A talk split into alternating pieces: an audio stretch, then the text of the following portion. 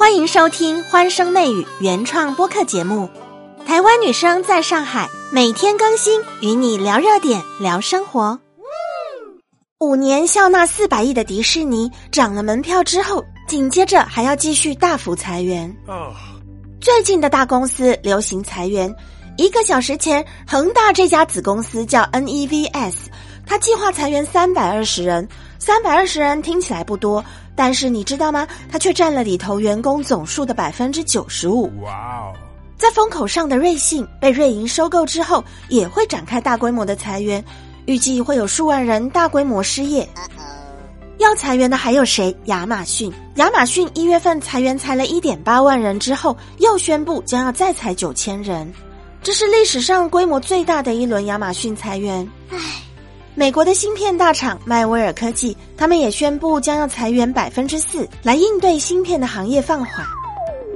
受到疫情冲击的影响，游客大量减少，一波一波的裁下来。迪士尼的裁员超过三万人，内忧外患，还要跑出一个变黑的白雪公主。你会觉得放开了，不是应该一切都好了吗？迪士尼在弥补之前口罩时代的亏损。几天前，上海迪士尼公布年卡停售。包含无限钻石卡、星光宝石卡，还有之前的梦幻水晶卡。控制成本的手段有什么？在过去的五十年之间，门票的价格增长了百分之三千八百七十一，这不是一个普通的数字啊，它是四十倍白花花的银子。啊！最新一波迪士尼打算再裁员七千人，这个人数大概是总员工人数的百分之四。这一波裁员会为迪士尼节省五十五亿美元的开支。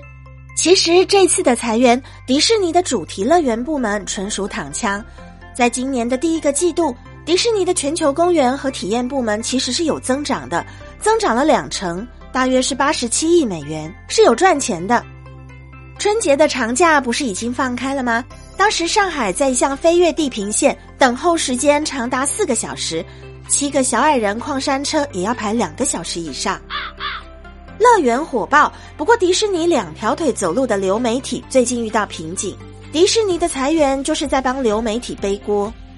去年十一月底，艾格回国重新掌舵迪士尼，之前的 CEO 押宝押错了，他押在流媒体，但是流媒体的状况不好啊，失去了两百四十万的订户，亏损超过十亿美元，再加上迪士尼的有线电视跟广告业务都疲软。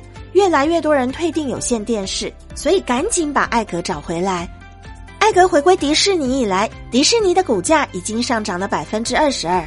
当发布财报跟裁员消息之后，有趣的是股价又上涨了百分之五。其实大家是期待迪士尼裁员的。迪士尼在主题乐园重振雄风，因为流媒体业务拖了后腿，裁员的战火是不是会隆隆的燃烧到主题乐园里呢？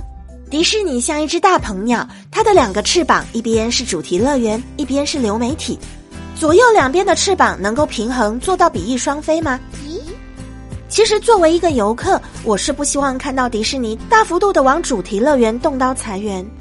所有游客入园的感受都是要靠服务人员来提供的，裁员的人数过多，进入迪士尼玩的体验势必会受到影响。